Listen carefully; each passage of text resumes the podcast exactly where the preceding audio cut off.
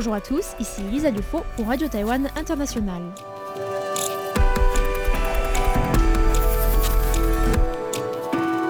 C'est l'heure de la revue Asie-Pacifique, une sélection de sujets d'actualité alternée d'émissions thématiques sur l'Asie-Pacifique.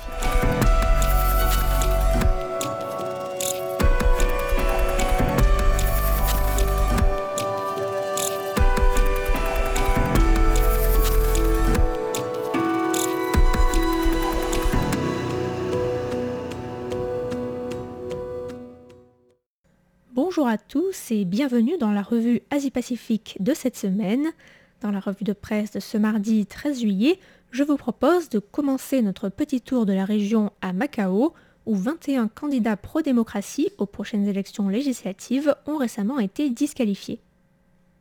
Papouasie-Nouvelle-Guinée et plus particulièrement l'île de Bougainville ensuite, dont le calendrier pour l'indépendance a récemment fait l'objet d'un accord. Nous irons aussi en Nouvelle-Calédonie, où a été élu la semaine dernière le premier président kanak indépendantiste du gouvernement collégial de l'archipel, à quelques mois du troisième référendum d'indépendance de la France. Il Tonga ensuite, où une ministre et son mari sont désormais derrière les barreaux pour une affaire de fraude. Une première condamnation d'une figure politique de premier rang pour corruption dans l'archipel. Et nous finirons ce petit tour de l'Asie-Pacifique au Japon, où un quatrième état d'urgence a été déclaré pour certaines préfectures, dont celle de Tokyo, une décision qui a entraîné l'interdiction des spectateurs aux Jeux olympiques de Tokyo, qui doivent débuter dans deux semaines à peine. Dans la région administrative spéciale de Macao, 21 candidats pro-démocratie ont été disqualifiés pour les prochaines élections législatives. Le président de la commission des affaires électorales, Tong Hyo-fong, a déclaré vendredi dernier que les candidats en question n'étaient pas éligibles à faire campagne car ils n'avaient pas respecté la loi fondamentale de la région administrative spéciale de Macao de la République populaire de Chine ou pas prêté allégeance. Les candidats disqualifiés ont été informés vendredi sans pour autant être notifiés des raisons précises même si le président de la commission des affaires électorales a affirmé que la commission disposait de preuves fournies par une enquête de la police et du secrétariat pour la sécurité de Macao. La commission a précisé que les partis politiques concernés par les disqualifications pouvaient répondre et changer leur candidat ou bien faire appel devant un tribunal. Une conférence de presse spéciale a été organisée le samedi par plusieurs candidats disqualifiés, et notamment Sulu So, Rocky Chan, Scott Jiang ou encore Paul Chan Waiti, qui ont condamné la décision de la commission comme allant contre la liberté des candidats et des macanés, avant de demander à être informés des accusations exactes portées contre eux. Dans le même sens, un autre candidat disqualifié, également présent à la conférence de presse, Go Kwok Chong, a quant à lui déclaré que si la décision était purement administrative, il devait être possible d'obtenir des explications et de faire appel, tout en affirmant que si en revanche la décision était une décision politique, aucune procédure d'appel ne fonctionnerait. Notons que les prochaines élections législatives doivent se tenir le 12 septembre prochain, L'Assemblée législative de Macao, qui comprend 33 sièges au total, est composée de 7 sièges nommés par le chef de l'exécutif de Macao, 12 sièges indirectement élus et 14 sièges directement élus par le peuple. 2027 ou avant. C'est la date sur laquelle sont tombés d'accord les dirigeants de la Papouasie-Nouvelle-Guinée et de Bougainville pour que l'île accède formellement à l'indépendance. Le président de Bougainville, Ismaël Torohama, et le premier ministre de Papouasie-Nouvelle-Guinée, James Marapé, se sont rencontrés mercredi dernier à Wabag, dans la région d'Enga, pour discuter des préparations et du calendrier d'accès à l'indépendance de Bougainville. Un accord qui intervient plus d'un an après le référendum de 2019, lors duquel le choix de l'indépendance vis-à-vis de la Papouasie-Nouvelle-Guinée avait remporté une écrasante majorité de oui, avec 97,7% des suffrages. Si le président Torohama espérait que l'indépendance soit achevée d'ici à 2025, il a finalement été conclu que de nombreux pouvoirs seraient d'abord transférés à Bougainville d'ici à 2023 afin de préparer l'indépendance formelle qui devra, elle, intervenir entre 2025 et 2027. Suite à la rencontre, le gouvernement national de Papouasie-Nouvelle-Guinée et le gouvernement autonome de Bougainville ont publié un communiqué conjoint dans lequel les deux gouvernements s'accordent sur les grandes lignes du calendrier et déclarent leur bonne volonté pour faire avancer le processus d'indépendance. Le communiqué rappelle aussi le besoin d'appliquer pleinement l'accord de paix de Bougainville, accord qui a mis fin à un conflit meurtrier et qui prévoyait aussi le référendum d'indépendance qui a finalement eu lieu en 2019. En Nouvelle-Calédonie, Louis Mapou a été élu président du gouvernement collégial jeudi dernier avec 6 voix sur 11.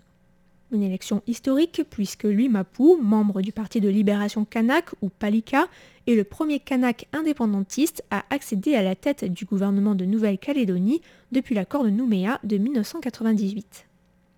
Son élection intervient après cinq mois d'âpres négociations entre l'Union nationale pour l'indépendance, groupe parlementaire dont fait partie le Parti de libération kanak de Louis Mapou, et l'Union calédonienne de Samuel Nepen, autre figure plus modérée de l'indépendantisme aussi pressentie pour le rôle.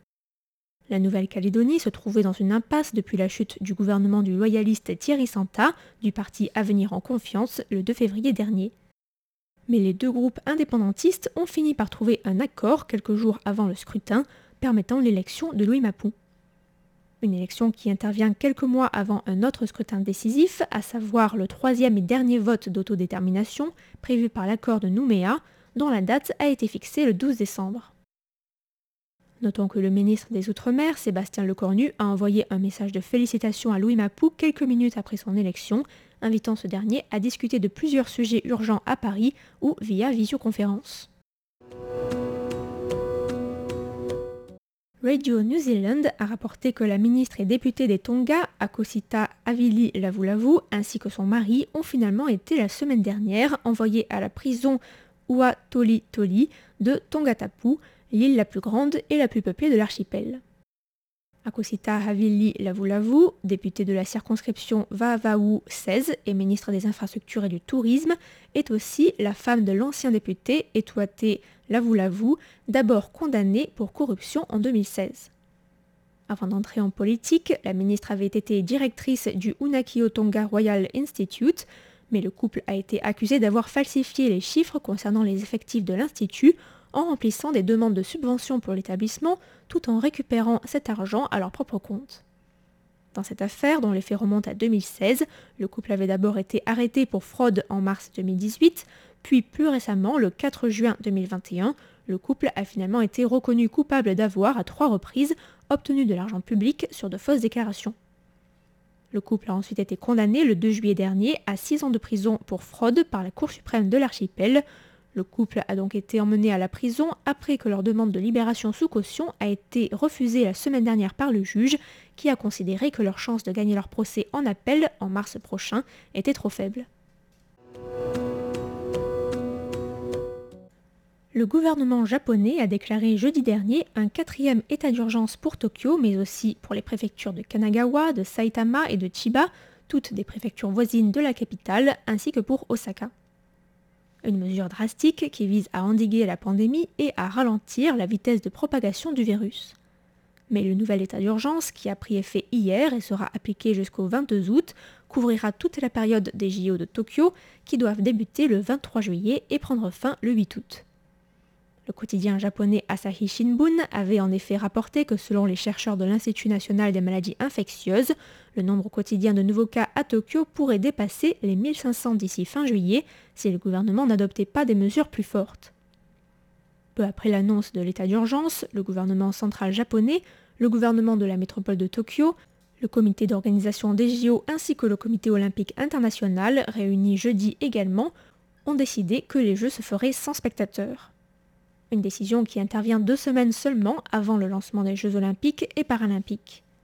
Un coup dur pour les organisateurs et pour le gouvernement central et métropolitain qui devront compenser les pertes en termes de tickets, estimées à quelques 90 milliards de yens, soit environ 688 millions d'euros.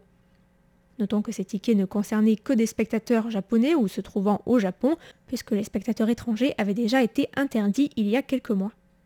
Notons également que l'état d'urgence ne touche entre guillemets que 34 lieux de compétition sur 42, ceux situés dans les préfectures de Miyagi, de Fukushima, de Shizuoka et d'Ibaraki pourront donc recevoir des spectateurs comme prévu, tout en respectant toutefois les mesures de prévention, à savoir une capacité d'accueil réduite de moitié et limitée à 10 000 spectateurs par lieu de compétition.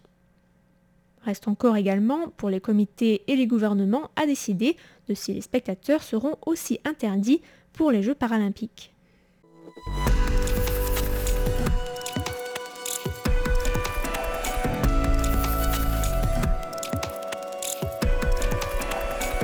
C'était la revue Asie-Pacifique de cette semaine, présentée par Lisa Dufaux pour Radio Taïwan International. Merci de votre écoute et à la semaine prochaine.